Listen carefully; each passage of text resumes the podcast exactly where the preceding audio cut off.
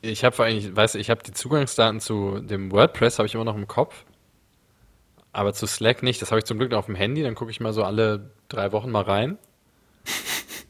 Aber äh, online kann ich mich nicht mehr einloggen, habe ich nicht mehr, weiß ich nicht mehr. Aber immerhin kann ich dieses sehr komplizierte Passwort für WordPress noch. ja, spannend. Jetzt weiß ich immer, wer mir die Artikel kaputt editiert. Einfach so, wenn ich einen schlechten Tag habe, logge ich mich kurz ein und mache dann so ein paar Gedankenstriche in eure Texte. miasanrot.de Geschichten rund um den FC Bayern München.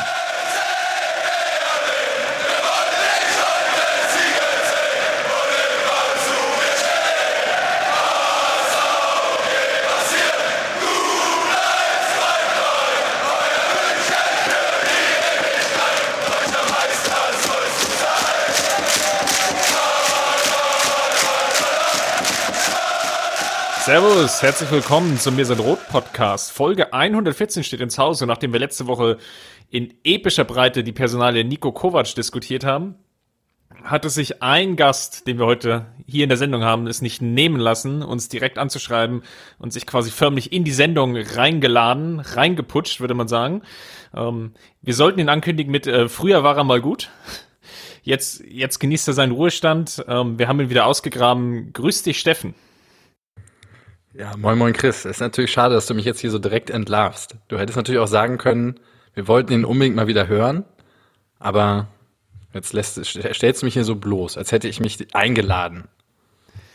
Ja, bei jeden anderen hätten wir es natürlich dankend abgelehnt und hätten gesagt, ähm, müssen wir mal gucken. Bei dir war klar, die, diese Anfrage, die nehmen wir sofort mit und schwupps, schon bist du hier. Und wenn ich sage ja, natürlich hier, wir, dann natürlich wieder an unserer Seite Justin. Grüß dich. Servus. Jetzt siehst du mal, was ich hier immer mit dem durchmachen muss, muss hier, Steffen. Das ist ah, die Anmod, typisch.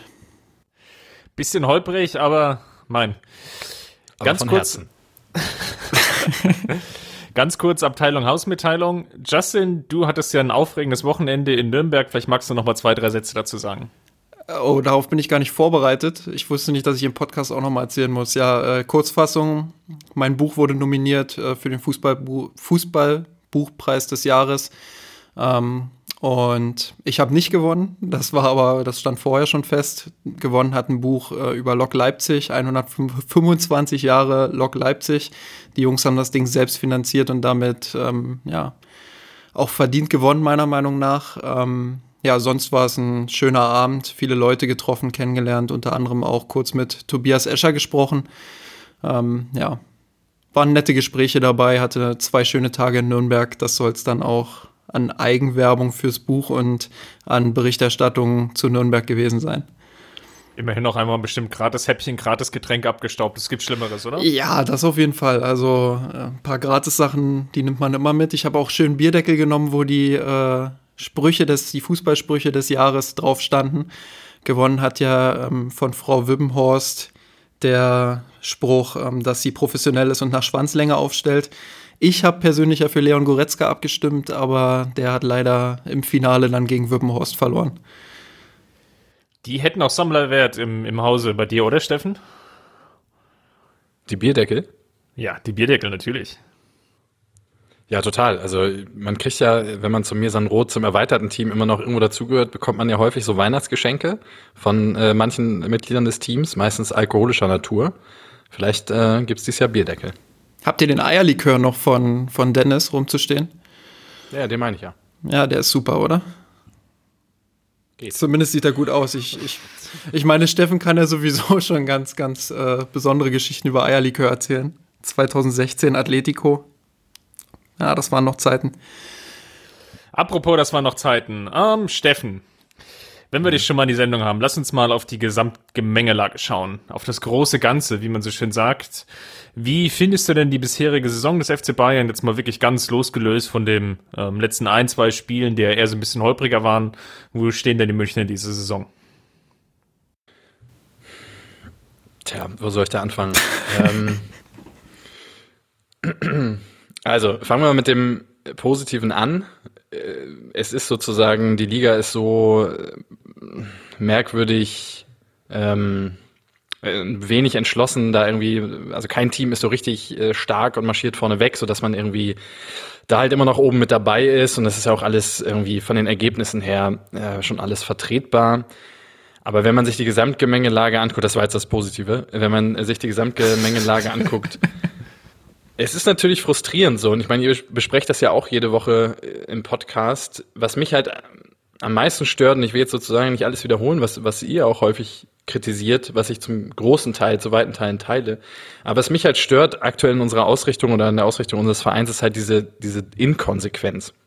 Und diese Inkonsequenz, die zieht sich halt komplett durch. Die beginnt in der Führung, die beginnt in der Transferstrategie, die jedes Jahr irgendwie wechselt von wir machen diese Verrücktheiten nicht mit, die da im Transfermarkt unterwegs sind, zu jetzt investieren wir so viel wie noch nie und am Ende dann doch wieder, ihr habt uns in äh, Transfers reingetrieben, also keine klare Linie.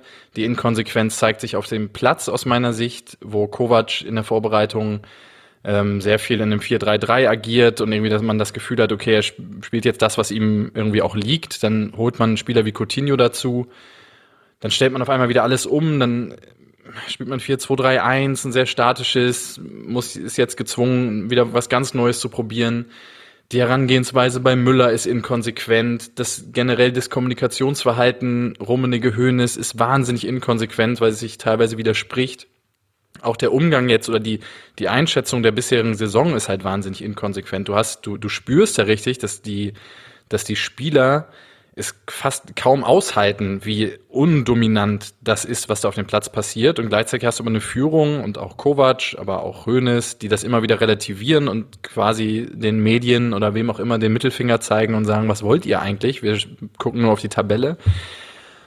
Und das regt mich halt wahnsinnig auf, weil ich bin grundsätzlich ja bereit, einen Weg auch mitzutragen. Also mal ein Beispiel, wenn du jetzt, äh, wenn du als FC Bayern sagst, in der Tat sagst, wir machen diese Verrücktheiten nicht mit, wir bauen eine neue Mannschaft auf, wir versuchen sozusagen aus der zweiten Reihe heraus nicht mit Geld mitzuhalten, sondern weil wir schlauer sind, weil wir unsere Leute ausbilden, weil wir klügere Transfers machen, weil wir einen besseren Trainer haben, dann finde ich das einen total spannenden Ansatz und würde da sofort dabei sein und auch darüber hinwegsehen, wenn mal ein oder zwei Jahre irgendwie nicht besonders gut laufen. Ähm, aber diesen klaren Weg gibt es halt eben nicht. Und ich finde, das zieht sich gerade komplett durch. Und das Bitterste für mich in dieser Saison war vielleicht, und dann bin ich doch beim letzten Spieltag, die Aussage von Christian Gentner, der gesagt hat, ich habe jetzt schon so oft, sinngemäß, äh, ich habe jetzt schon so oft gegen den FC Bayern gespielt in den vergangenen Jahren und so, so wenig dominant und so angreifbar wie aktuell habe ich eigentlich noch, ihn noch nie erlebt. Und ich finde, was, also einen größeren Schmerz kann man dem FC Bayern, finde ich, fast gar nicht zufügen. Ich finde besonders spannend, weil du die Inkonsequenz gerade so erwähnst, ähm, finde ich auch den Blick in den Jugendbereich sehr interessant. Also Bayern hat ja nun extrem viel Geld damals reingesteckt in diesen neuen Campus. Ähm, natürlich kann man nicht erwarten, dass innerhalb von zwei, drei Jahren jetzt äh, sofort äh, die Talente kommen, aber mittlerweile hat man ja durchaus Spieler, die von unten hochgekommen sind, ähm, wo man ihnen zumindest zutraut, dass sie langfristig vielleicht beim FC Bayern Fuß fassen können. Bestes Beispiel ist da Lukas May, der jetzt aber in den letzten zwei Jahren, ich glaube, zwei Bundesligaspieler hatte, sonst nichts. Ähm, und wenn man da als FC Bayern sagt, okay, wir wollen einen anderen Weg gehen, dann gehört der Jugendbereich dann natürlich auch dazu. Und dann muss man natürlich auch sagen, okay, dann kriegt er in der Bundesliga seine Minuten. Ich bin gespannt, wie das jetzt läuft. Äh, wir nehmen gerade am Montagabend auf. Unsere Hörerinnen und Hörer werden das wahrscheinlich nach dem Ausscheiden gegen Bochum hören. Also, also am Mittwoch. Ähm, ich bin gespannt, ob er gegen. Die Fanfreundschaft, ja. ich bin gespannt, ob er ähm, ja, am Dienstag spielen wird am Abend. Ähm, ich kann es mir fast nicht vorstellen. Er ist zwar mitgereist, aber wir haben das ja in der letzten Saison auch erlebt. Dann kriegen die irgendwie eine Minute am Ende einen Einsatz. Ja, und dafür musst du die dann auch nicht mit nach Bochum schleppen, ehrlich gesagt. Ähm, da würde ich mir einfach auch mehr Konsequenz wünschen, zu sagen, okay, wir vertrauen diesen Talenten, wir sehen das riesige Talent, das Lukas May hat. Und äh, dann werfen wir den einfach mal rein in der Bundesliga oder eben in solchen Pokalspielen. Wann willst du es sonst machen? Wann willst du sonst testen, ob er die Qualität schon hat, äh, zumindest auf Bundesliga-Niveau nicht unterzugehen und äh, da seine Erfahrungen zu machen? Ihr sprecht es als Inkonsequenz an. Ich frage mal provokant in den Raum, liegt es nicht auch daran, dass Kovac eigentlich seit 16 Monaten, seitdem er Trainer ist, mehr oder weniger getrieben ist. Also getrieben von dem Erfolg früherer Jahre, von dem Champions League Sieg 2013, von den drei Jahren Pep Guardiola, auch der Zeit danach mit Ancelotti und Heinkes, die ja insgesamt doch relativ erfolgreich war. Zugleich aber die Mannschaft einfach nicht mehr weiterentwickelt wurde. Steffen, das ja auch angesprochen. Ähm, es gab eine gewisse Inkonsistenz ähm, bei den gesamten Transfers. Ähm, wir erinnern uns alle an die letzte Saison, als relativ wenig gemacht wurde. Ähm, kurzum, fehlen Kovac eigentlich so die Alternativen, dass er wirklich, sagen wir mal, irgendwas aufbauen kann, weil im Endeffekt nach einem schlechten Spiel oder nach zwei schlechten Spielen sofort wieder die Trainerdiskussion anfängt? Ja, aber ist Kovac nicht auch ein, also eigentlich ein Ergebnis dieser Inkonsequenz? Weil also in den Jahren zuvor, und so habe ich zumindest damals den Transfer von Guardiola verstanden oder die Verpflichtung von Guardiola, wo man gesagt hat, okay, obwohl wir jetzt Champions League-Sieger sind, wir legen quasi, also die Entscheidung kam vorher, aber trotzdem, man war in Europas Spitze irgendwie jetzt über ein, zwei Jahre relativ präsent. Und wir sind jetzt, wir gehen noch den nächsten Schritt und holen jetzt noch den besten Trainer, den es quasi überhaupt gibt auf dem Markt, obendrauf. So, das hat man ja auch danach durchaus weiterverfolgt. Jetzt kann man über Ancelotti sagen, was man will, aber dass er ein international sehr erfolgreicher Trainer war, glaube, das steht. Dann äh, hat man Heinkes nochmal zurückgeholt, der nun auch sehr international äh, hohen Ruf hat. Und dann macht man halt, geht man halt diesen Weg mit Nico Kovac, der halt, wenn du es konsequent machst, wenn du nämlich sagst, wir gehen jetzt diesen Weg der Nestwärme und des Mir san Mirs und wir bauen hier so unsere Trutzburg auf und wir wollen jetzt nur noch Leute haben, die den Verein verstehen und die irgendwie hier für, einen, für ein besonderes Klima sorgen, weil sie irgendwie dem Verein sehr stark verbunden sind oder wie auch immer. Wenn man das so, das wäre ja konsequent und dann finde ich es auch konsequent, Nico Kovac zu holen. Aber was man, Nico Kovac zu holen und gleichzeitig die Erwartungshaltung nicht anzupassen, sondern zu sagen, okay, eigentlich ist der, der Anspruch immer noch international da irgendwie oben mitzuspielen und ähm, dann auch die, ja, die, die Kaderplanung ja nicht, nicht darauf auszurichten, und, und deshalb, das ist für mich ein, ein Ausdruck dieser Inkonsequenz. Auch Hassan Salihamidzic würde ich da dazu zählen. Ja, ich, es ist drei oder vier Jahre her, da hatten wir Guardiola, Sammer und Reschke gleichzeitig. Und jetzt haben wir gerade Kovac und Brazzo. So, und das soll ja alles nicht heißen, dass Kovac ein schlechter Trainer ist. Ja, das habt ihr ja auch schon oft genug diskutiert. Aber selbst die Führung selbst sagt ja, Niko Kovac ist ein junger Trainer, dem muss man viel Zeit geben, aber es passt ja gar nicht zu der, zu der sonstigen Ausrichtung des Vereins, weil du hast eigentlich zumindest bis vor anderthalb, bis vor einem Jahr noch immer eine sehr, sehr alte, erfahrene Mannschaft gehabt mit vielen Leuten, die sehr, sehr hohen Anspruch auch haben und die sich auch nicht so leicht beeindrucken lassen. Und auch da passt es, also deswegen ist es für mich auch ein Ausdruck dieser Inkonsequenz, auch diese Entscheidung weil Chris gerade gesagt hat, dieses getrieben werden oder getrieben sein, ich glaube, das ist eine Qualität, die ein Bayern-Trainer einfach auch mitbringen muss. Und wenn es ein junger Trainer ist oder ein unerfahrener Trainer, ich würde Kovac jetzt nicht zwingend als jung bezeichnen, aber als äh, relativ unerfahrenen Trainer, ähm, auch wenn er bei Kroatien und Frankfurt seine Erfahrungen sammeln konnte, ist das bei Bayern natürlich nochmal eine andere Hausnummer. Ähm, aber er ist jetzt in seinem zweiten Jahr und er hat das schon einmal durchlebt, diese, diese Krise damals im Herbst, ähm, hat gemerkt, was für ein Druck im Verein vorhanden ist. Und ich glaube, ein Trainer muss damit dann einfach auch irgendwann umgehen können. Und du kannst ja als FC Bayern auch nicht erlauben, äh, drei, vier Jahre jetzt den Trainer äh, lernen zu lassen, mit Druck umzugehen. Ich glaube, ähm, das ist einfach eine gewisse Qualität, die vorhanden sein muss und ja, die der, die der Trainer ein Stück weit mitbringen muss, wenngleich man natürlich auch sagen kann, ähm, ja, dann das erste Jahr ist vielleicht ein, ein Lehrjahr, vielleicht kann man es so ausdrücken, und im zweiten Jahr muss dann aber eine Entwicklung kommen. Und ähm, ja, wir sind jetzt bei neun Bundesligaspieltagen und stehen eigentlich quasi wieder an derselben Stelle, wie wir vor einem Jahr standen. Und das ist halt das Bittere und man hat nicht das Gefühl, dass da eben dieser Lerneffekt vorhanden ist. Und ja, genau das ist, glaube ich, glaube ich, ein Problem und nicht das Problem, dass von außen noch mehr Druck kommt, dass von innen der Druck hoch ist. Das ist beim FC Bayern immer so. Damit, damit muss der Trainer umgehen können, damit müssen die Spieler umgehen können. Ähm, das ist, glaube ich, so eine Sache, die beim, beim FC Bayern völlig normal ist. Ich glaube, dass Kovac selbst das auch sehr realistisch einschätzt. Also dafür kennt er ja auch das, das Business einfach zu lange. Also ja dass du natürlich ein Stück weit, wenn du das Double holst, irgendwie auch ja das nach vorne stellen kannst und sagen kannst, so das macht ja ein Stück weit immun auch gegen Kritik. Ja, also wir haben wir haben ja diese Kritik auf einer Fach- und Detailebene immer aufrechterhalten, aber natürlich, wenn du das Double am Ende holst, ähm, bist du ein Stück weit immun dagegen. So, aber natürlich weiß er auch selbst, dass äh, jetzt eine spielerische Weiterentwicklung erwartet wird. Und denken wir an die Vorbereitung, das hat er ja auch durchaus selbst adressiert, ja. Und wir haben ja auch in der Vorbereitung, zumindest mein Eindruck, ja auch ein paar Ansätze gesehen, wo wir den Eindruck hatten, dass es einen Schritt nach vorne geht. So, gerade wenn ich jetzt so an Strafraumbesetzung denke, wenn ich an so ein paar ähm, Positionierungen, so Dreiecksbildung am Strafraumeck denke, wo man an, auch an neuen Möglichkeiten gearbeitet hat, in den 16er zu kommen. Das fand ich in der Vorbereitung auch so in dem einen oder anderen Spiel in der Saison Anfangsphase auffällig, ist aber jetzt auch wieder verloren gegangen. Was, was zum Beispiel damit zu tun hat, dass Coutinho dann halt dazu kam, dann wieder sehr viel umgestellt wurde, das Spiel auch angepasst werden musste an so einen Spieler, der doch ein sehr ja, besonderes Skillset sozusagen hat. Und deshalb, klar, muss man heute konstatieren, dass, man, dass dieser Schritt voran, den wir uns spielerisch gewünscht haben, dass der so noch nicht da ist. Eher im Gegenteil.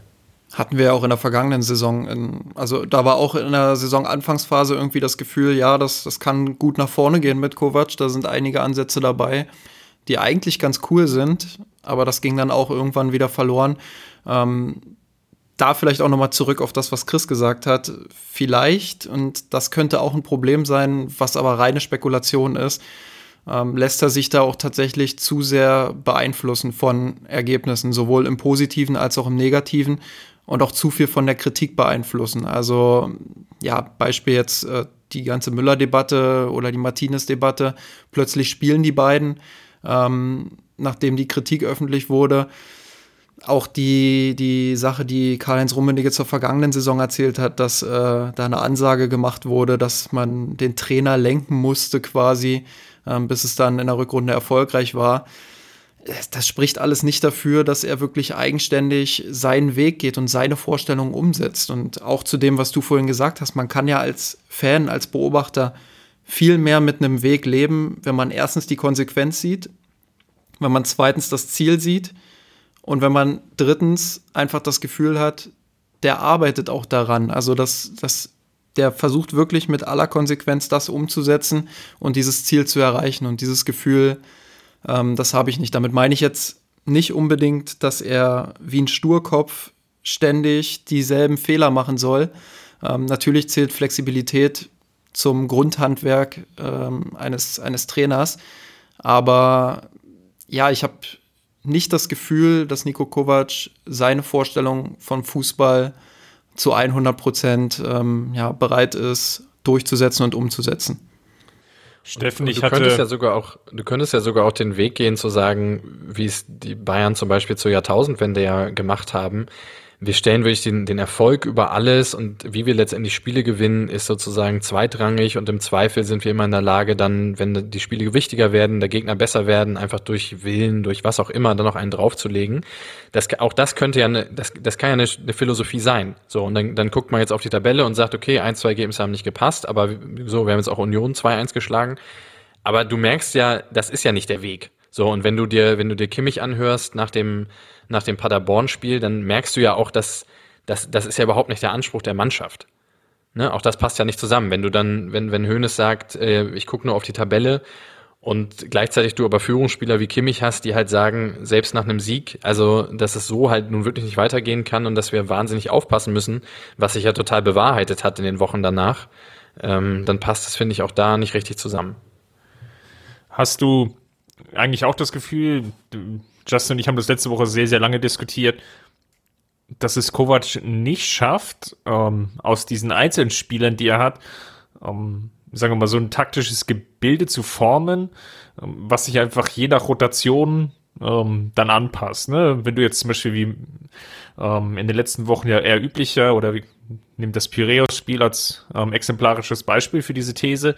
Ähm, du hast Müller, bringst ihn irgendwie als Rechtsaußen, dort ist er total verschenkt, weil er einfach in dieser Position für diese Formation festhängt und ähm, Kovac es scheinbar nicht schafft, ähm, dann kleine Adaptionen vorzunehmen, indem er zum Beispiel sagt, okay, dann ziehe ich eben Müller ein Stück weit Richtungs Zentrum, ähm, dann schaffe ich vielleicht andere Verlagerungsoptionen, dann versuche ich vielleicht auch irgendwelche Dinge zu überladen, dass ihm da die taktische Variabilität fehlt, um aus diesem Kader ähm, ja, eine gewisse homogene Einheit einerseits zu formen, aber dann auch, sagen wir mal, die nötigen Adaptionen für jedes Spiel irgendwie herauszukitzeln. Ich würde das Union-Spiel gerne eigentlich als Beispiel nehmen. Ähm, Perez kann man durchaus auch nehmen, aber Union fand ich eigentlich noch auffälliger, weil ich war eine Stunde vor Spielbeginn, als die Aufstellung rauskam, fast ein bisschen euphorisiert, weil ich diese Idee in einem Heimspiel gegen Union Berlin, nochmal mit allem Respekt, aber ein Gegner, den du in 19 von 20 Fällen im eigenen Stadion schlagen musst und schlagen kannst, fast egal wie die Tagesform ist, in so einem Spiel auf so eine 4-1-4-1-Formation zu setzen mit sechs, sieben, vielleicht sogar acht sehr offensiv ausgerichteten Spielern und einfach zu sagen, fuck it, im Zweifel machen wir hier mit, mit, diesen, mit dieser Offensivfeuerkraft machen wir hier vier oder fünf Tore und dann ist es auch egal, wenn dann irgendwie zwei Konter und wir uns mal einfangen, weil wir Thiago da auf der sechs ein bisschen alleine lassen. Den Ansatz fand ich total richtig. Bin total euphorisiert auf dieses Spiel zugegangen und dachte so, hm, das könnte jetzt echt mal ein Ansatz sein, äh, um gerade in der Bundesliga sich mal da ein bisschen frei zu schwimmen. Und dann kommt halt so ein Spiel dabei raus, ja.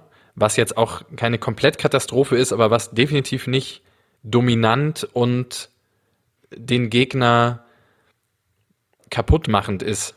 So, sondern es war halt so ganz okay offensiv, auch am Ende gerade, als Union dann noch ein bisschen drückte, aber am Ende stehst du mit einem 2-1 und musst dich sogar fast noch bei Neuer bedanken, dass das so ausgeht. Und das zeigt für mich ja, dass es gerade also in, in Idealsituation wäre, dass es, dass du eben fast egal ist, wen du aufstellst und wie du aufstellst, man sieht deine Philosophie und die kannst du immer umsetzen. Das hatten wir in Phasen unter Heinkes und der Guardiola. Bei Kovac ist oder in unserer Situation gerade ist es ja fast umgekehrt. Es ist egal, wie du aufstellst und wen du aufstellst, es ist fast immer gleich mau und wenig variabel dann auf dem Platz und wenig ähm, ja variantenreich und mit wenig Druck einfach äh, in den gegnerischen Strafraum. Und das fand ich wirklich erschreckend, weil das habe ich nicht erwartet. Ich habe äh, die Aufstellung gesehen und direkt bei Bet 365 vier Tore und mehr für Bayern äh, eingeloggt. Von meiner Euphorie wieder wegtreiben lassen. Haus und Kinder verwettet. Aber versteht ihr, was jetzt ich meine? Wir, jetzt, also jetzt wissen wir auch, warum du hier zu Gast bist. Ja, also klar, ich gehe da, ich gehe da vollkommen mit. Ähm, die Erwartungshaltung ist natürlich dann groß. Ich teile deine Gefühlslage. Ich hatte dann auch den, den Spielbericht bei uns geschrieben im Blog und dachte so, na gut, ähm, wenn es blöd läuft, dann kommst du wieder nicht hinterher mit äh, Aufschreiben, wie die Tore gefallen sind und zu analysieren. Und dann hatte ich eigentlich eher das umgekehrte Problem, dass ich knapp 60 Minuten eigentlich auf ein leeres Blatt gestarrt habe weil de facto halt sehr, sehr wenig passiert ist. Und ähm, ich, ich glaube, die Ansicht kann man nur teilen. Ich, ich finde halt, und das stört mich aktuell eigentlich am meisten, das ist ein Trend, der jetzt bei Kovac nicht neu ist, ähm, sondern den hatten wir in der Vorsaison mindestens schon zweimal.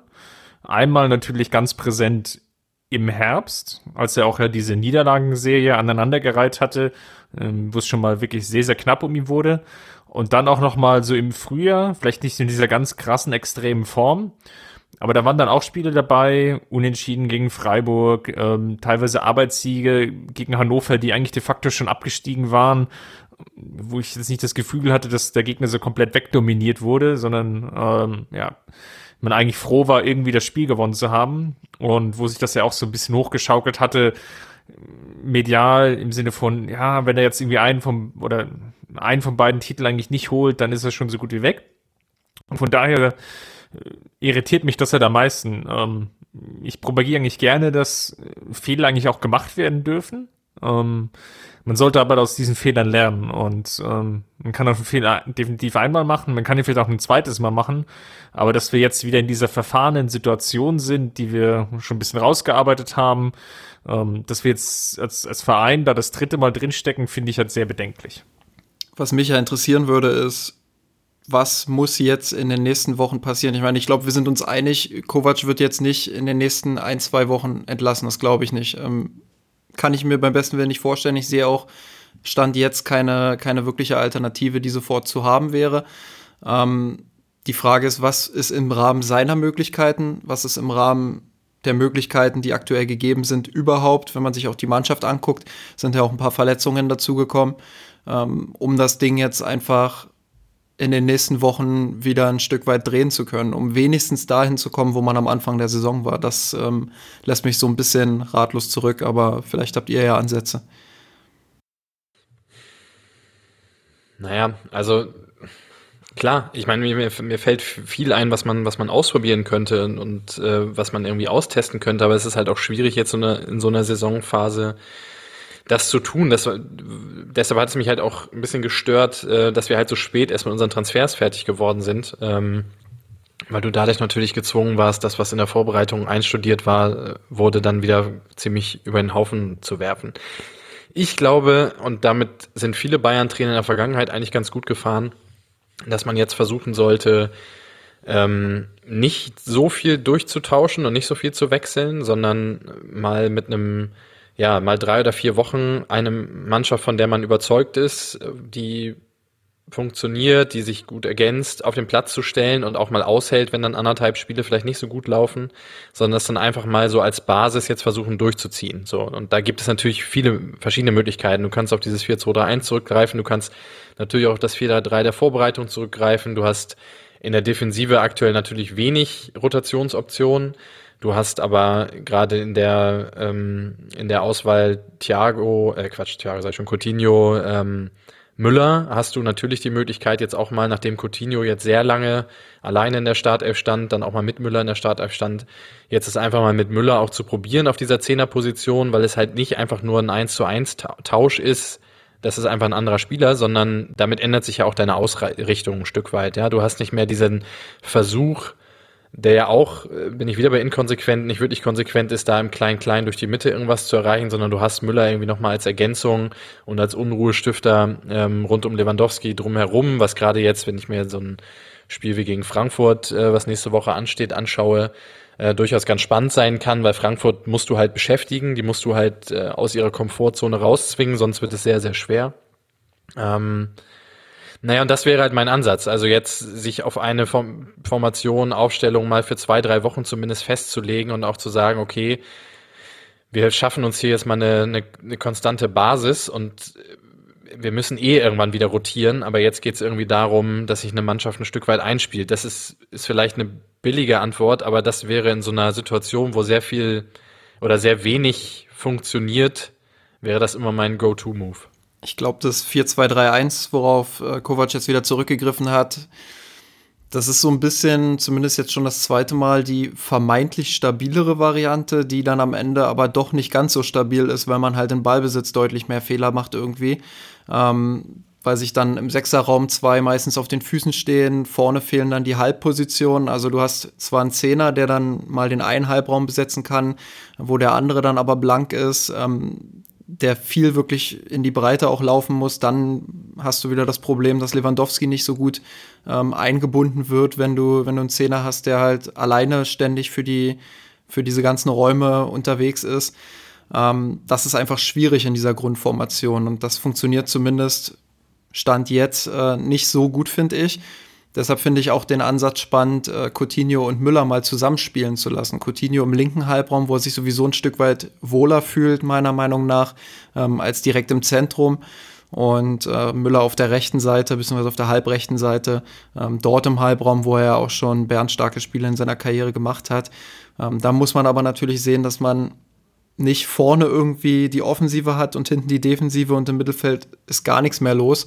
Also da muss Kovac dann irgendwie dann zusehen, wie kann er das ein Stück weit so zusammenschieben, ähm, ja, dass er, ja, dass er, dass die Mannschaft einfach besser nach vorn kommt. Ich glaube, ähm, wir müssen jetzt nicht anfangen zu träumen, dass dass irgendwie so ein Positionsspiel entsteht, ähm, wo wirklich nur Dreiecke auf dem Platz sind. Ich glaube, es wird ungefähr bei dieser U-Struktur bleiben. Ähm, das kannst du ja auch machen, aber dann musst du halt die Flügel auch deutlich besser besetzen und äh, im Halbraum einfach noch mehr Unterstützung bringen, äh, damit du erstens ein gutes Gegenpressing bei Ballverlusten hast und zweitens halt die Möglichkeit hast, dich dann vom Flügel diagonal ins Zentrum irgendwie zu lösen. Gegenpressing ist auch ein gutes Stichwort. Auch das ähm, hat am Anfang der Saison oder auch in wenigen Phasen der letzten Saison eigentlich ziemlich gut funktioniert und ist auch in Phasen, in denen es dir manchmal schwer fällt, aus dem Ballbesitz heraus Chancen zu kreieren, ähm, häufig in den gegnerischen Strafraum einzudringen, kann es halt ein sehr guter Spielmacher durchaus sein. Da wünsche ich mir auch ein bisschen mehr Konsequenz. Also klar, die, mit, mit das Risiko, was damit verbunden ist, ist bekannt. Gerade wenn dann im Rücken und in den Räumen neben Thiago oder wer auch immer dann auf der Sechs spielt, ähm, dann die Räume entstehen. Aber andererseits wenn es halt nicht aus dem tiefen Spielaufbau heraus so gut funktioniert, dann bist du halt auch darauf angewiesen, Bälle einfach auch mal höher zu gewinnen und den Gegner auch mal festzumachen am, am eigenen Strafraum und einfach den Druck so krass hochzuhalten, dass irgendwann halt dieser Fehler erfolgt. Und ähm, ich fand am Anfang der Saison gab es da ganz gute Phasen. Das scheint ja auch in der Vorbereitung ähm, explizit trainiert worden zu sein. Auch das könnte ein Ansatz sein, das einfach nochmal konsequenter jetzt auch wirklich zu versuchen. Ich habe das Gefühl, seit Coutinho dabei ist, ähm, erlahmt das so ein bisschen oder ist vielleicht auch sogar ein bisschen zurückgefahren worden?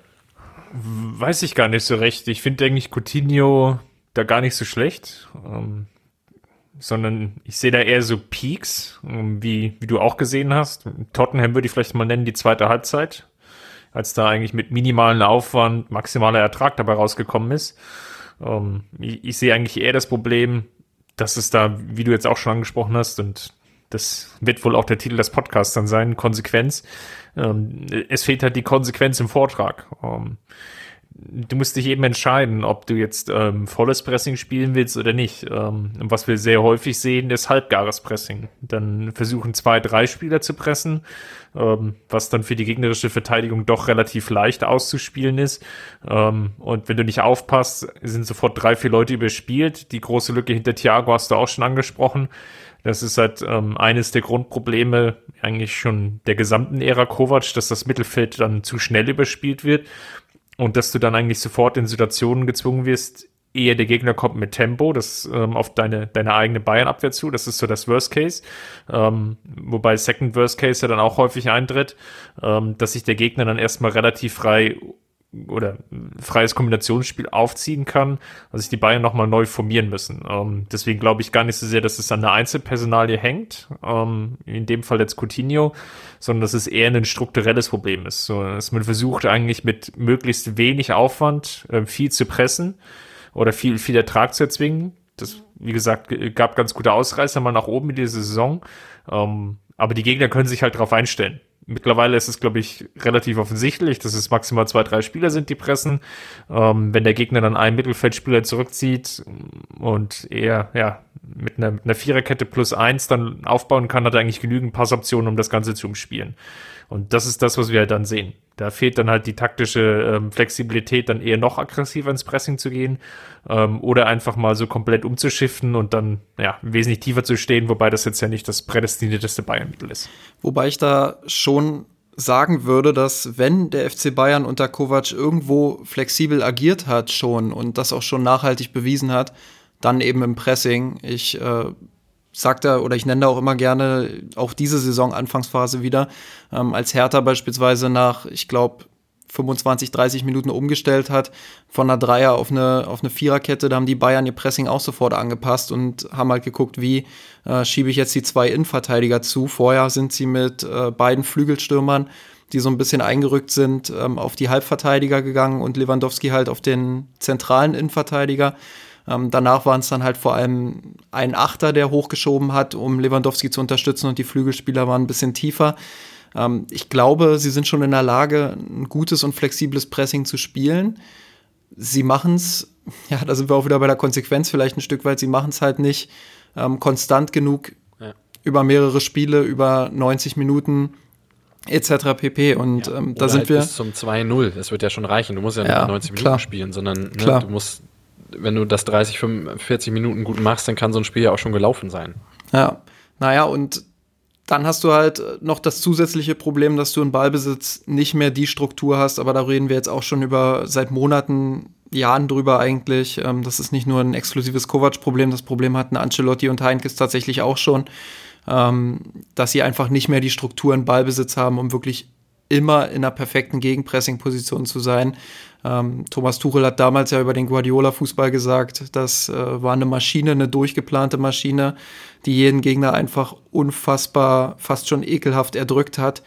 Ähm, das haben wir jetzt natürlich nicht mehr. Das, das muss man aber auch nicht haben, um, um die Spiele zu gewinnen in der Bundesliga, mindestens in der Bundesliga äh, und auch überzeugend zu gewinnen. Und ähm, ich glaube, da würde einfach ein bisschen mehr Konsequenz, wie ihr das schon festgestellt habt, reichen, um das Pressing einfach nochmal zu verbessern und so ein paar Anpassungen zu tätigen, um die Mannschaftsteile im Ballbesitz einfach ein bisschen zusammenzuschieben und die Abstände zu verkürzen, dann ist man automatisch auch mit mehr Spielern in Ballnähe und kann dann natürlich auch im Gegenpressing vielleicht eine höhere Erfolgsrate noch haben.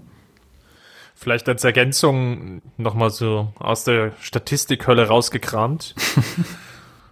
Gegen Union führten die Bayern jetzt ganz knapp zur Halbzeit. Ähm, wenn ich jetzt nur mal auf die Bundesliga schaue, gegen Augsburg stand es unentschieden, gegen Hoffenheim stand es unentschieden, in, in Paderborn führten sie nur 1 zu 0. Selbst gegen Köln, das Spiel, was dann 4-0 gewonnen wurde, stand irgendwie nur so 1-0. Leipzig stand unentschieden. Ähm, Schalke sah es auch nicht besonders gut aus. Hertha, äh, ja sogar noch schlimmer.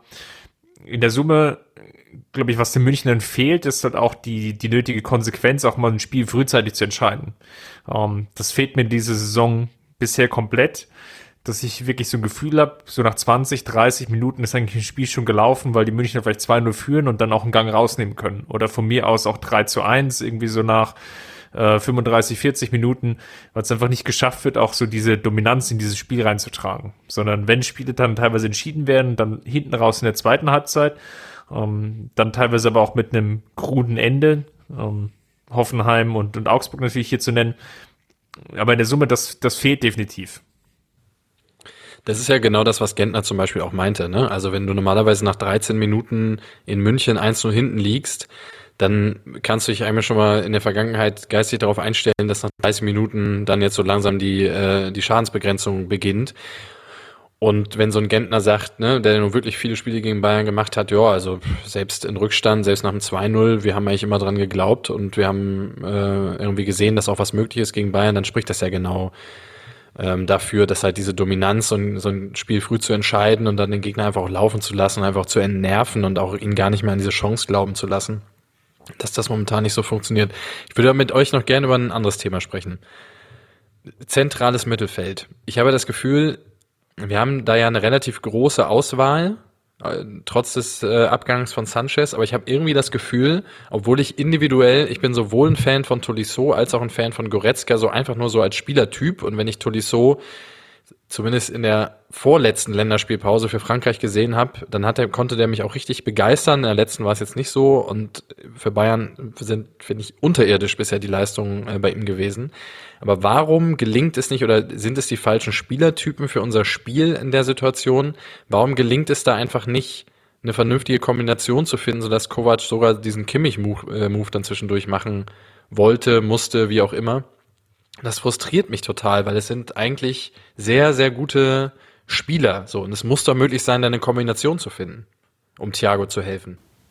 Ja, das, das finde ich tatsächlich auch eins der haha zentralen Probleme im Bayern-Spiel.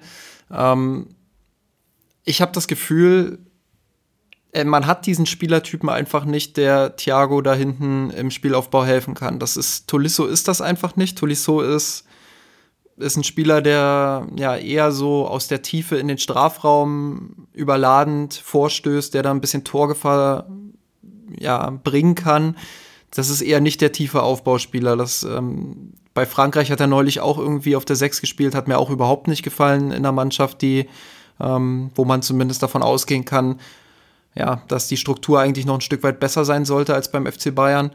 Ähm, hat auch nicht funktioniert. Goretzka ist das sowieso nicht. Der ist ebenfalls ein Spieler, der eher für die offensive, offensiven Räume äh, zuständig ist.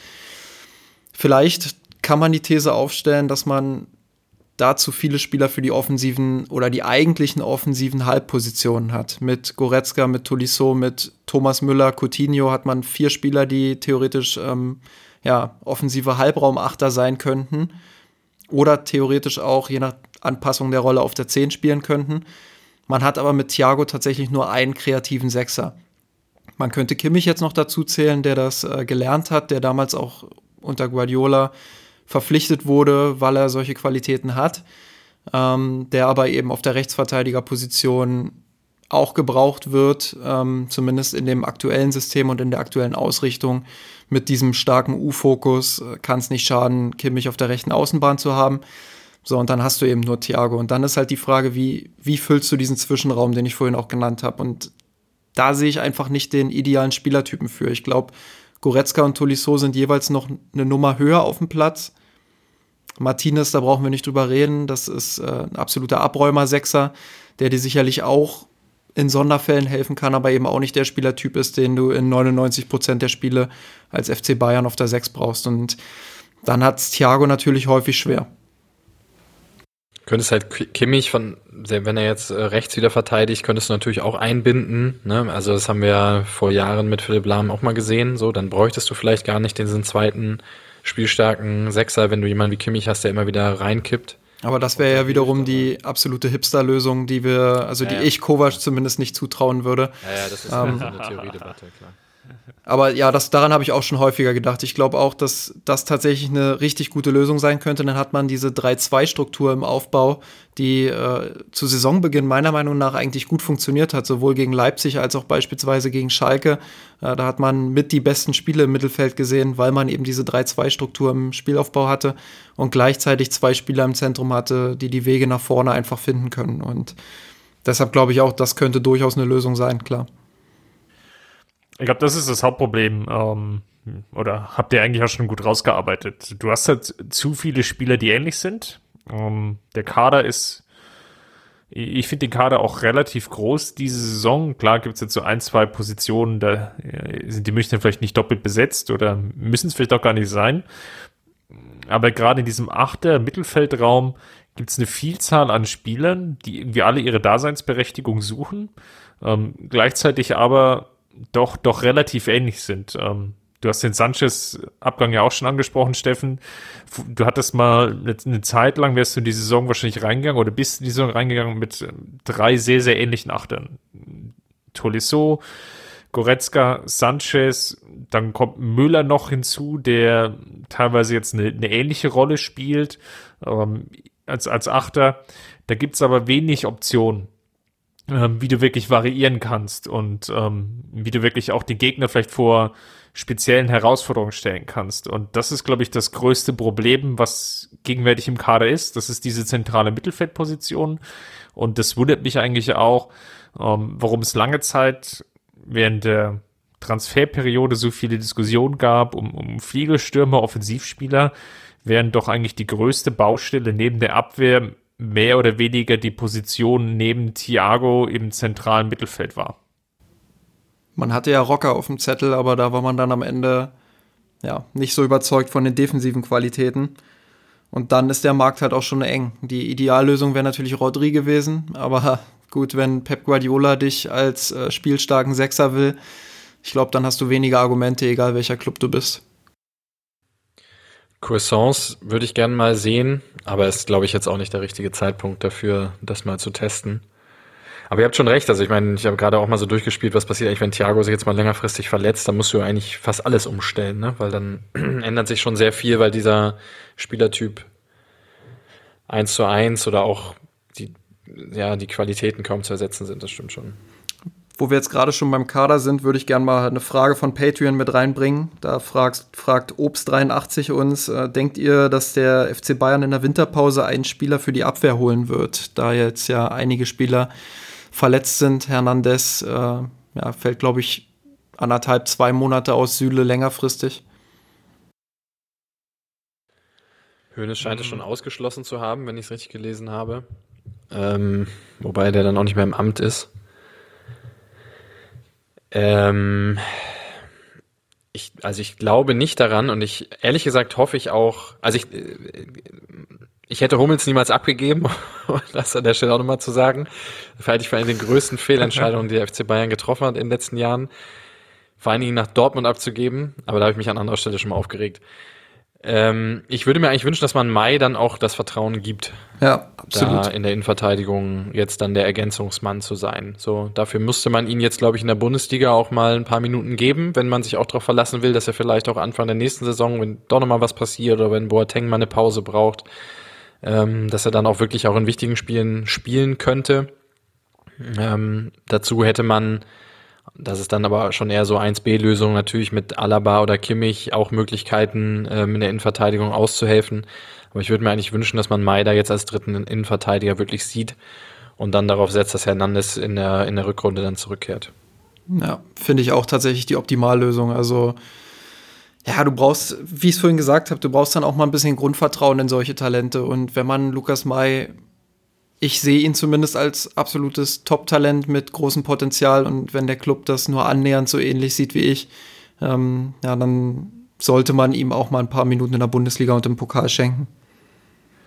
Ja, ich glaube, man muss jetzt differenzieren, ist mit, wenn du schaust auf Neuzugänge. Ne? Ich glaube, was wir diskutiert haben, ist Abwehr, also Innenverteidigung, da sehe ich eigentlich wenig Handlungsspielraum, es sei denn, ähm, die Verletzung bei Hernandez stellt sich jetzt als schlimmer heraus, wovon ich jetzt aber erstmal nicht ausgehen würde, dass er längerfristig fehlt. Dann müsste man vielleicht noch mal so leicht drüber nachdenken, weil dann darf natürlich nicht mehr so viel passieren mit Pavard und äh, Boateng. Zumal ja Boateng jetzt auch nicht der ähm, verletzungsunanfälligste Spieler ist. Ähm, von daher kann ich schon verstehen, wenn man so ein bisschen den Markt sondiert. Ich glaube eher, das wäre so die, die zweite Variante, das greift eigentlich so die Diskussion auf, die wir da zuvor hatten. Vielleicht macht es sogar Sinn, noch mal zu schauen, ob es nicht irgendwo noch einen zentralen Mittelfeldspieler gibt, um, den man sich irgendwie unter den Nagel reißen kann, um dann vielleicht wieder auch das Gedankenspiel aufzunehmen. Gut, dann planen wir vielleicht mit Javi Martinez einfach als Innenverteidiger und dann habe ich eben diese Option, ähm, sollte mal Not am Mann sein in der Innenverteidigung, sei es jetzt Boateng braucht eine Pause, sei es jetzt ähm, Pavard spielt sich irgendwie in Formtief oder was auch immer. Und dann habe ich darüber eine gewisse Flexibilität. Das sind so die, die Gedankenspiele, wobei man natürlich auch dazu sagen muss, dass der Markt im Winter natürlich sehr, sehr beschränkt ist und man eigentlich ja irgendwie vielleicht auch nochmal die Personalie Leroy Sané lösen will. Und vielleicht geht man das Ganze ja schon im Winter an, warum auch immer. Ähm, fühlt sich dazu getrieben, weil ähm, aus irgendwelchen steuerlichen, buchhalterischen Gründen, die jetzt mir nicht, nicht ganz einschlägig bekannt sind, ähm, dass man da schon versucht, ähm, den, den Move zu machen. Dann ist natürlich auch die Frage, will man, also wenn man Leroy Sané tatsächlich holt, ja, schwierig. Also da hat man vier Offensivspieler, drei auf, auf sehr, sehr hohem Niveau, plus äh, Perisic, der dann wahrscheinlich ähm, im Sommer dann ja eher wieder zurückgeht nach Mailand. Aber wann kommt Sané zurück? Wisst ihr das in etwa? Februar, März? Ja, frühestens. Frühestens. Die Verletzung, ja. die Verletzung war Mitte August, ja.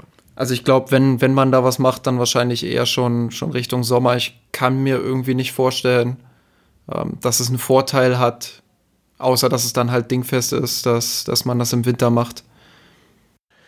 Ich würde gerne nochmal auf eine Diskussion zurückkommen, die wir vorhin so leicht umschifft haben, nämlich das Führungsvakuum beim FC Bayern.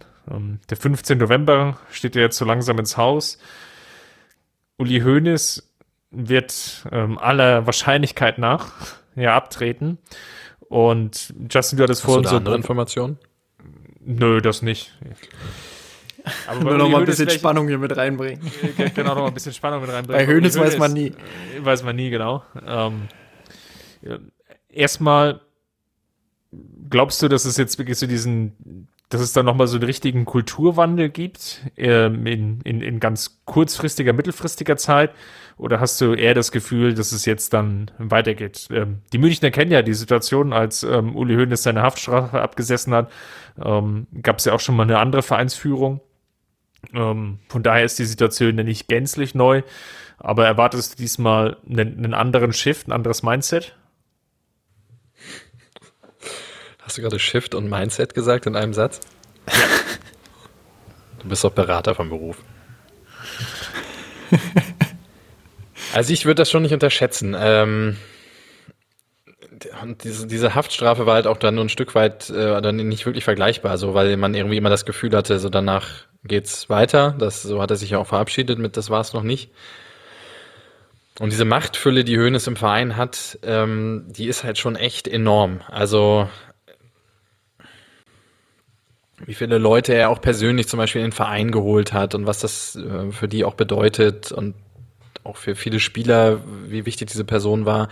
Insofern, das wird sich vielleicht nicht kurzfristig zeigen, aber mittel- und langfristig wird es schon, wird es schon, ähm, glaube ich, schon zu sehr tiefgreifenden Veränderungen führen. Es kann durchaus auch sein, das muss ja nicht negativ sein. Also es kann auch äh, durch eine Person wie Heiner auch wieder deutlich professioneller werden, um das mal so ganz vorsichtig zu formulieren, auch gerade in der Außendarstellung.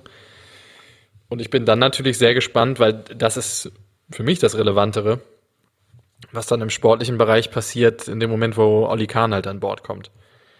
So, es wird halt eine Entscheidung geben, die relativ zeitnah ansteht. Das ist die Frage, ob man Brazzo befördert, ob man ihn in den Vorstand holt.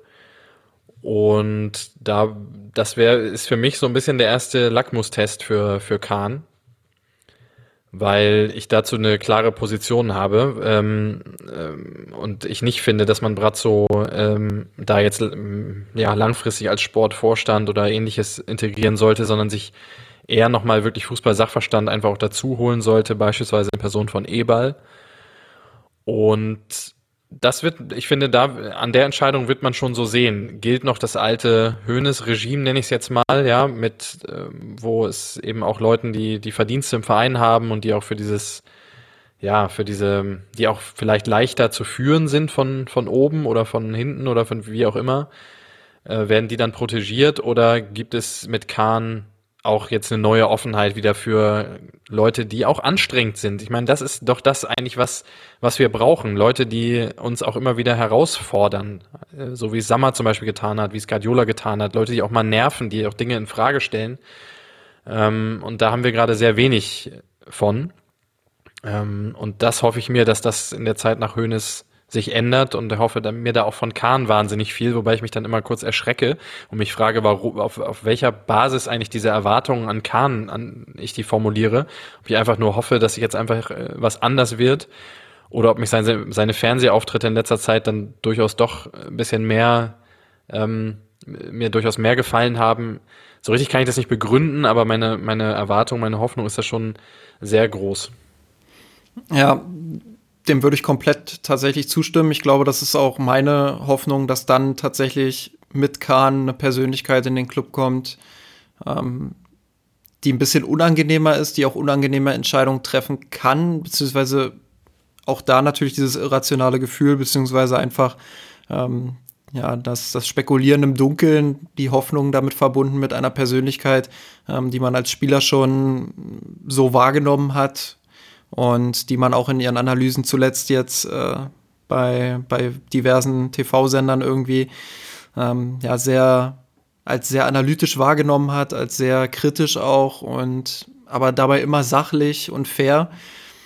Und das wünsche ich mir einfach auch, dass, dass ja, der Club einfach wieder ein paar mehr Leute hat, die da in der Lage sind, auch sich mal querzustellen. Ich glaube, ähm, die größten Erfolge der letzten Dekade sind entstanden, weil da eben Leute waren, die sich quergestellt haben. Das geht los bei, bei Philipp Lahm, der intern sich oft genug quergestellt hat, ähm, der aber auch nach, nach außen hin das legendäre süddeutsche Interview damals gab. Ähm, geht natürlich weiter über Louis van Gaal, über den brauchen wir gar nicht reden. Ich glaube, das war der größte Querkopf, den, den der Verein in den letzten Jahren hatte. Ähm, und solche Persönlichkeiten braucht es dann einfach. Ich brauche nicht Leute im Club, die mir nach einem 2 zu 2 gegen Augsburg erzählen wollen, dass es ein Riesenspiel der Mannschaft war. Also nicht bei der Art und Weise, wenn du jetzt, äh, sage ich mal, wirklich 20 zu 1 Torschüsse hast, ähm, Expected Goals von 7 zu 0,1 und am Ende spielst du 2-2, dann ist es was anderes, aber nicht so, wie es da abgelaufen ist. Dann kann mir keiner erzählen, dass es ein Riesenspiel der Mannschaft war. So, und da sind wir dann auch bei diesem, bei diesem Gesamtpaket, das wir schon als inkonsequent bezeichnet haben. Ähm, da wünsche ich mir dann einfach Konsequenz. Ich glaube allerdings nicht, dass das innerhalb von ein bis zwei Jahren jetzt passieren wird. Ich glaube nicht, dass Kahn sofort zum FC Bayern kommt und direkt auf den Tisch hauen wird. Der muss sich natürlich auch erstmal ähm, an den FC Bayern, an den neuen FC Bayern dann gewöhnen. Ähm, der muss sich erstmal einarbeiten. Dafür hat er ja auch die zwei Jahre mit Karl-Heinz Rummenigge. Ähm, das wird alles ein bisschen Zeit kosten. Das ist auch völlig normal. Ähm, und da glaube ich auch nicht, dass, dass das jetzt innerhalb der nächsten anderthalb Jahre eine, eine riesige Trendwende geben wird. Ähm, dafür wird Hoeneß auch nach seinem in Anführungsstrichen Rücktritt, so richtig zurücktreten wird er ja nicht. Er ist immer noch im Aufsichtsrat. Er wird sein Büro weiterhin in München an der Sebener Straße haben. Er wird weiterhin eine sehr wichtige Persönlichkeit sein. Und auch wenn er in einer Pressekonferenz gesagt hat, er tritt in den Hintergrund, ähm, hat das noch lange nichts zu bedeuten. Das will ich erstmal in der Praxis sehen, bevor das, bevor das ähm, jetzt schon gefeiert wird. Er hat schon so oft gesagt, er hält sich zurück und am Ende haben wir ihn immer wieder im Vordergrund gesehen. Ich finde es sehr spannend, ja, ich finde es sehr spannend, wie die Personalie Heiner und Kahn, wie ihr das gerade diskutiert habt, einerseits an der Personalie ähm, Salihamidzic. Ich sehe das aber auch sehr, sehr stark Auswirkungen haben wird auf die Personalie Kovac. Ähm, wenn es jetzt weiterläuft wie aktuell, immer mit diesen halbgaren Ergebnissen, hm, dass man sich in der Bundesliga vielleicht auch noch ausruhen kann, aufgrund dessen, weil die, die Liga einfach gegenwärtig so dermaßen ausgeglichen ist, dass man vielleicht noch mitschwimmt. Ähm, gleichzeitig gibt es aber auch wiederum die Gefahr, Champions League aus Achtelfinale, blöde Auslosung aufgrund äh, der verschiedenen Regularien, dass du einen sehr, sehr starken Gegner bekommst, ähm, der vielleicht auch nur Gruppenzweiter geworden ist. Und du gehst vielleicht nochmal im Achtelfinale raus. Kann ich schon mir vorstellen, dass dann auch, auch sehr, sehr viel Druck auf die beiden neuen Persönlichkeiten kommt, vielleicht auch Entscheidungen zu treffen, ähm, die die Personalie Kovac betreffen. Das kann passieren, ja. Also, und ich unterstreiche auch total, was, was ihr beide gesagt habt. Es gibt halt noch so einen anderen Aspekt, weil es gibt ja, es gibt ja auch eine, ja, eine, eine wertvolle Seite an Hönes, ja. Also auch wenn die äh, gerade in der Vergangenheit durch viele Dinge auch verschüttet oder ver, ver wie sagt man's, ähm, dass man die nicht so nicht so gesehen hat, aber natürlich geht's ja auch darum, diese dieses Besondere, was der Verein ja nun mal hat, so diese Wärme und auch das soziale Engagement, das offene Ohr für Fanbelange, das ja auch immer mal wieder in der Lage war, Konflikte zu lösen. Ähm, also Hoeneß in der Lage war, Konflikte zu lösen. Und Hoeneß hatte ja zum Beispiel auch durch diese äh, Nestwärme war ja auch ein wesentlicher Grund, warum sich zum Beispiel damals in der goldenen Generation Leute wie Ribery, wie Robben, wie Lahm, wie Schweinsteiger halt auch dazu entschieden haben, in dem Verein zu bleiben, auch wenn es nicht unbedingt die Garantie auf den Champions League-Titel oder den kürzesten Weg zum Champions League-Titel ähm, äh, bedeutet hat, sondern ne, der Weg über Real oder Barcelona sicherlich ein einfacherer gewesen wäre. Und da, da habe ich schon so ein bisschen Bammel vor, weil ich mich frage, wer eigentlich in die Lücke stößt oder ob das überhaupt noch gewollt ist heute. Ähm, oder ob es dann diese, ja, sag ich mal, Professionalisierung, die gut ist, die von allen gewollt ist, aber sozusagen dann das alles Dominierende wird. Und da frage ich mich schon, weil ich kenne den Heiner jetzt nicht gut genug, ähm, aber glaube vom Typ her ist er nicht so jemand, der, der so eine Kultur in so einem Verein äh, schaffen kann. Rummenige ist es auch nicht. Und Kahn muss ich immer dran denken, wenn Kahn früher als Torwart so Mitspieler umarmt hat, äh, wenn irgendwas nicht so schön war oder wenn was gut gelaufen ist. Er hat ja eher so erdrückt das war ja, also die konnten dann teilweise gar nicht mehr so richtig weiterlaufen, weil das äh, sehr awkward war. Van Bommel so, äh, im, im UEFA Cup damals, ja, als er ihm da voll ins Gesicht gehauen hat. Und das, das Sammy äh, tut vielleicht unrecht, aber das, wenn ich diese, an diese Bilder denke, äh, dann kann ich mir diese Nestwärme nicht so richtig vorstellen. ähm, und da habe ich schon so ein bisschen Bammel vor, ne? Also wer, wer füllt ähm, diese Lücke? Das ist jetzt sehr ähm, jetzt nicht unbedingt was Sportliches, aber ist noch nicht so richtig beantwortet für mich die Frage. Ja, gut, wenn der Trainer dann nicht die Spieler aufstellt, die Kahn gerne sehen würde, dann gibt es halt mal eins ins Gesicht so und dann. ja, also stimme ich vollkommen ich zu. Ich auch noch an eine Szene, wo, wo Kahn Daniel von Beuten motivieren wollte in Aachen. und einfach auch so durch den ihn so gleichzeitig umarmt hat, aber so den ganzen Kopf in seine Pranken genommen hat und so durchgeschüttelt hat und von Beuten, also er hat das wirklich positiv gemeint in dem Moment. Von Beuten war so sauer, weil er das ist völlig die Intims äh, äh, Zone da äh, durchbrochen hat. Ja. Ich glaube, um es jetzt doch mal wieder auf eine sachliche Ebene zu bringen. ich glaube, ähm, der FC Bayern tut einfach gut daran, natürlich zu versuchen, diese persönliche Ebene, dieses, ja, dieses, man sagt ja immer so, mir san Familie, dieses familiäre Gefühl einfach mit weiterhin beizubehalten. Hönes ist ja auch nicht aus der Welt, also der wird, der wird weiterhin, wie gesagt, sein Büro dort haben. Der hat auch weiterhin angekündigt, er, ist, er hat für alle ein offenes Ohr im Club, das bleibt weiterhin bestehen erstmal. Ähm, aber trotzdem muss man sich dann natürlich Gedanken machen, wie schafft man es, diesen Spagat hinzubekommen. Also einerseits dieses familiäre, dieses warme, ähm, was durchaus auch ein Alleinstellungsmerkmal dieses Clubs ist ähm, und auch ein gutes Argument für, für viele Spieler war, zum FC Bayern zu kommen. oder auch beim FC Bayern zu bleiben, wie Steffen ganz richtig gesagt hat. Ähm, und andererseits natürlich dann einfach weiterhin diese Professionalisierung wirklich es hinzubekommen in diesem Club. Ja, ich will nicht sagen, dass der Club aktuell keine Strategie hat, aber einfach eine bessere Strategie zu haben, eine konsequentere Strategie in allen Bereichen, auf allen Ebenen ähm, und da einfach ähm, ja, Fortschritte zu machen, einfach ein bisschen mehr wieder dahin zu kommen, wo man das Gefühl hatte, schon mal ganz nah dran zu sein und was man dann wieder verworfen hat.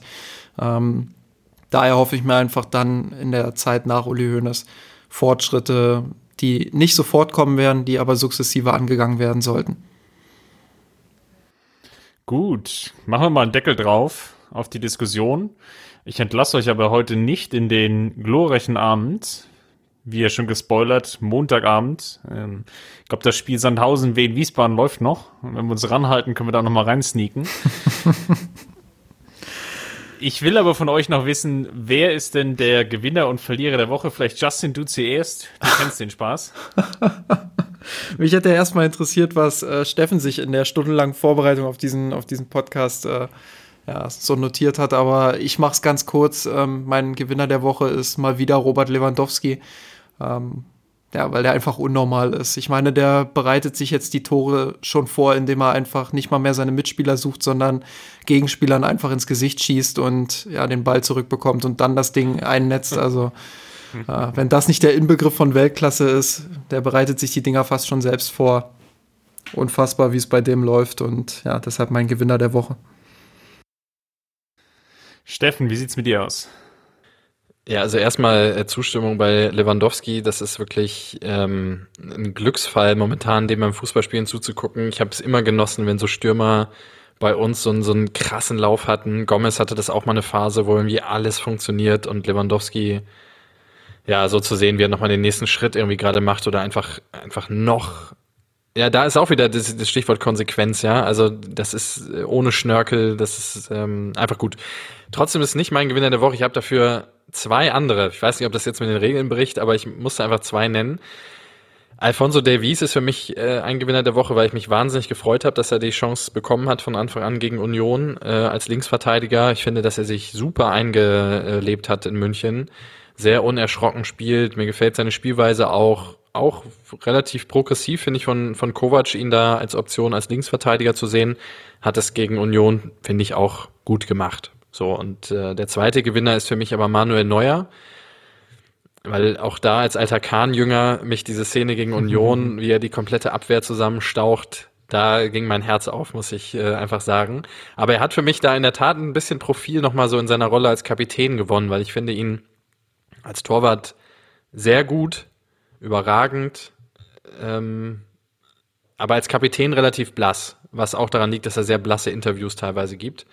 Und die Szene, da habe ich so gedacht, okay, das, das ist so eine, wenn das doch noch mal eine gute Kurve nimmt in dieser Saison, dann wird man diese Szene noch mal rausholen und noch mal zeigen. Das war, das hat, ähm, hat mich beeindruckt.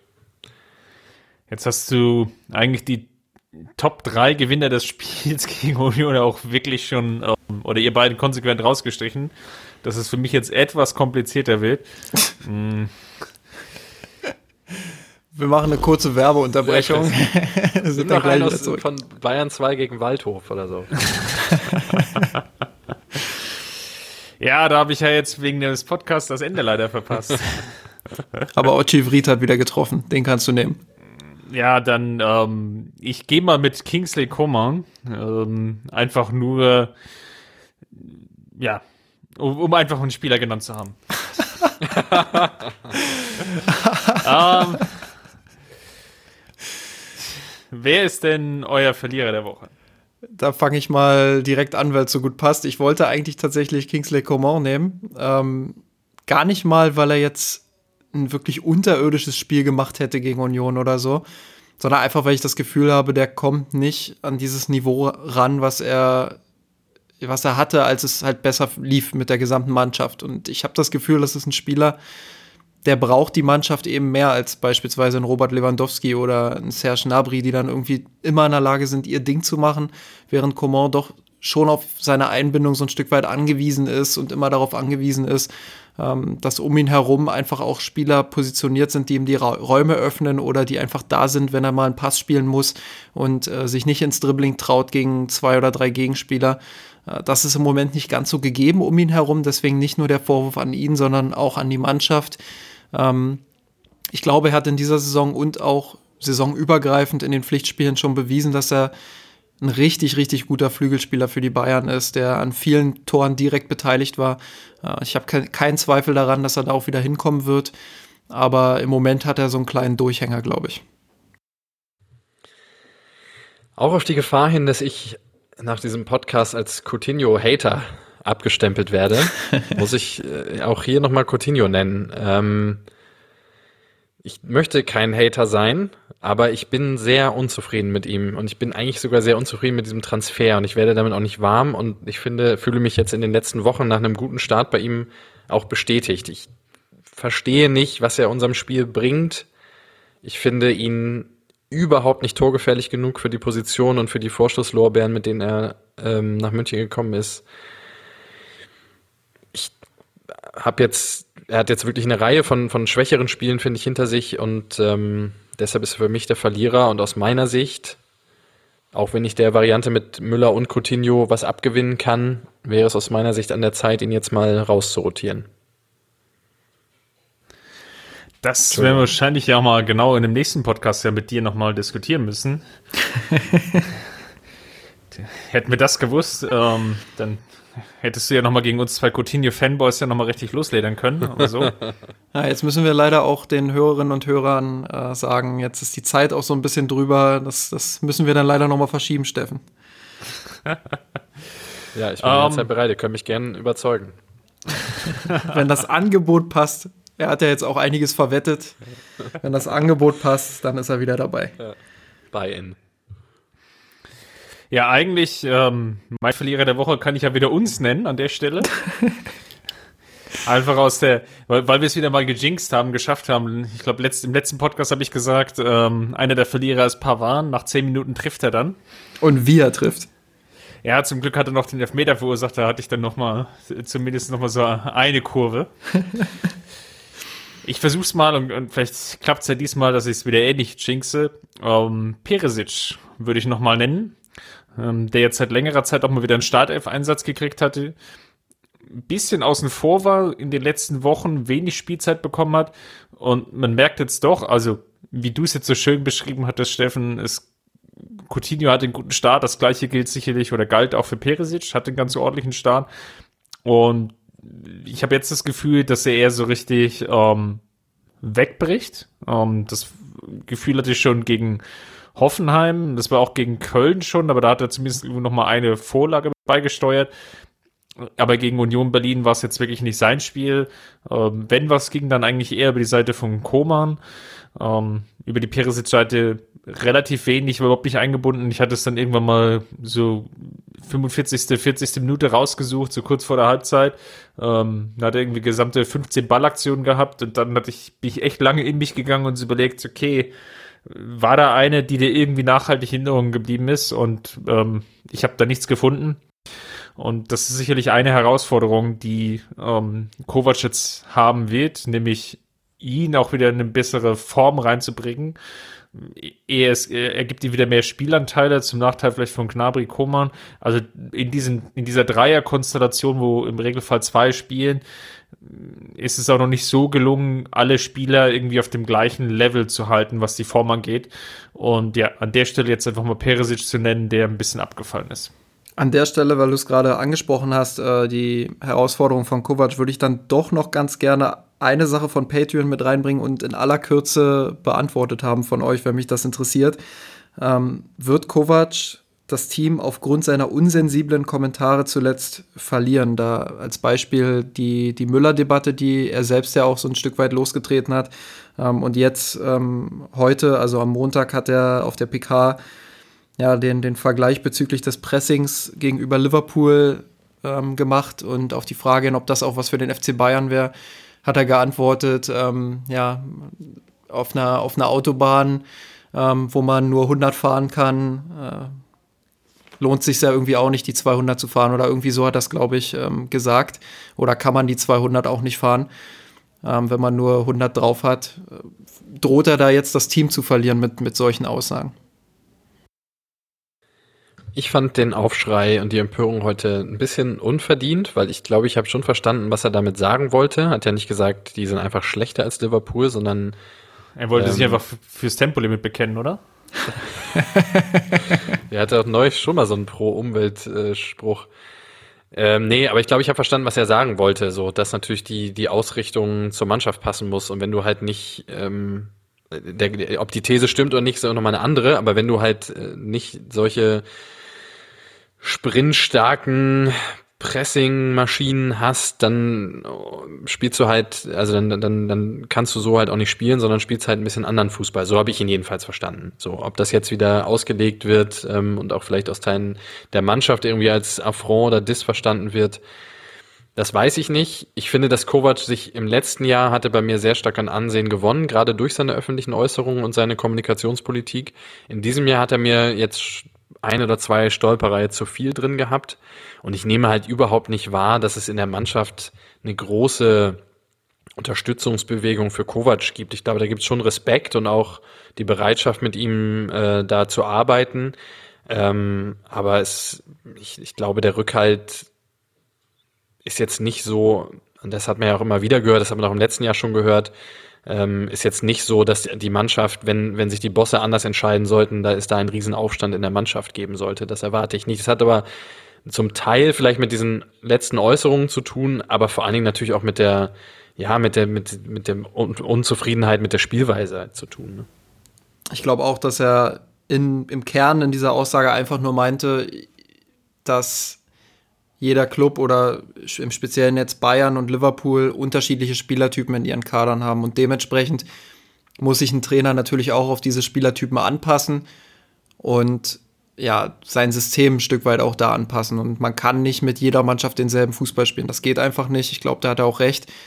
Hinterfragen könnte man jetzt natürlich, macht er das? Also passt er wirklich sein System gut genug auf die Spielertypen an, damit es auf dem Platz gut genug funktioniert. Aber ähm, das wäre dann wieder eine ganz andere Diskussion. Äh, ich glaube, im Kern war es tatsächlich jetzt auch nicht so empörenswert, wie es, wie es gemacht wurde heute, zumindest in großen Teilen des sozialen Netzwerks. Ich würde jetzt ein bisschen Öl ins Feuer gießen. Oder Wasser also, in den Wein. ja, das wäre ja noch schlimmer für dich. Ähm, also, ich, ich, sehe das schon ähnlich wie Steffen. Ähm, wenn Kovac letzte Saison viel kreditsicher spielt hat und auch, glaube ich, gerade in der aktiven Fanszene, dann war es eigentlich durch seine menschlichen Aussagen. Dass er da nicht ganz so glatt geschliffen war, dass er da vielleicht auch ein bisschen teilweise sich vielleicht auch unrund geäußert hat, aber immer auf eine sehr liebenswerte Art und Weise. Und der sich dann auch häufiger auch mal einen Fehler eingestanden hatte. Es war zwei, dreimal letzte Saison der Fall, wo sie häufig dann einfach sagen musste, gut, da habe ich mich irgendwie vergaloppiert, habe ich vielleicht nicht so gemein, ähm, müssen wir noch mal ein bisschen differenzierter sehen. Und der, der konnte das irgendwie sehr gut umschiffen und einfangen und ähm, von, von außen betrachtet konnte mir nicht so wirklich böse sein. Man merkt, okay, äh, er ist ja eigentlich schon relativ lernfähig oder sehr, sehr lernfähig und ähm, wenn er einen Fehler macht, dann, dann steht er auch dazu und gibt es offen zu, was ähm, eine sehr, sehr positive Eigenschaft ist, ich glaube, gerade auch im Profifußball. Gleichzeitig sehe ich es aber auch, dass er sehr, sehr häufig die, diese kleinen medialen Fehltritte diese Saison hat. Und das ist sicherlich diese eine öffentliche Äußerung. Ähm, ich fand es eigentlich noch, oder was ich sehr bemerkenswert finde, ist eigentlich so diese kompletten Nach- oder Spielberichtspressekonferenzen. Ich meine, meistens kann man ja eh nicht sehr, sehr viel drauf geben, weil nicht nichts wirklich Substanzielles rauskommt. Da, da fehlt mir aber auch wirklich so mal die, diese Kritik. Und ähm, da sind wir wieder bei diesem Stichwort ähm, Inkonsistenz oder Inkonsequenz. Ähm, da muss ich mich als Trainer oder meine Erwartungshaltung ist an der Stelle, dass sich Kovac dann auch nach einem Spiel hinstellt gegen Union Berlin und dann einfach auch mal offen anspricht und sagt, ja, ähm, die, die ersten 60 Minuten waren zu wenig, dann haben wir ein bisschen durch personelle Wechsel was umstellen können. Ähm, danach hatten wir viele Chancen, haben wir nicht genutzt. Gut, müssen wir jetzt abhaken, 2-1 Arbeitssieg. Das wäre so die, dieses perfekte, ideale Statement gewesen. Da hätte er, glaube ich, jeden gecatcht. So war es jetzt wieder ähm, Äußerung, die hat sehr, sehr nach Allgemeinplätzen klang. Wir haben ein super Spiel gemacht und eigentlich war es nur so die Chancenverwertung, aber wir haben Union wegdominiert. Und ähm, ich glaube, ihr beide stimmt überein, dass wir dann definitiv ein anderes oder dass er dann ein anderes Spiel gesehen hat. Und das war eine Äußerung, die ist jetzt nicht nur einmal gefallen, sondern wirklich sehr, sehr regelmäßig. Und da glaube ich wirklich auch, dass er zumindest einen Teil der Spieler verliert.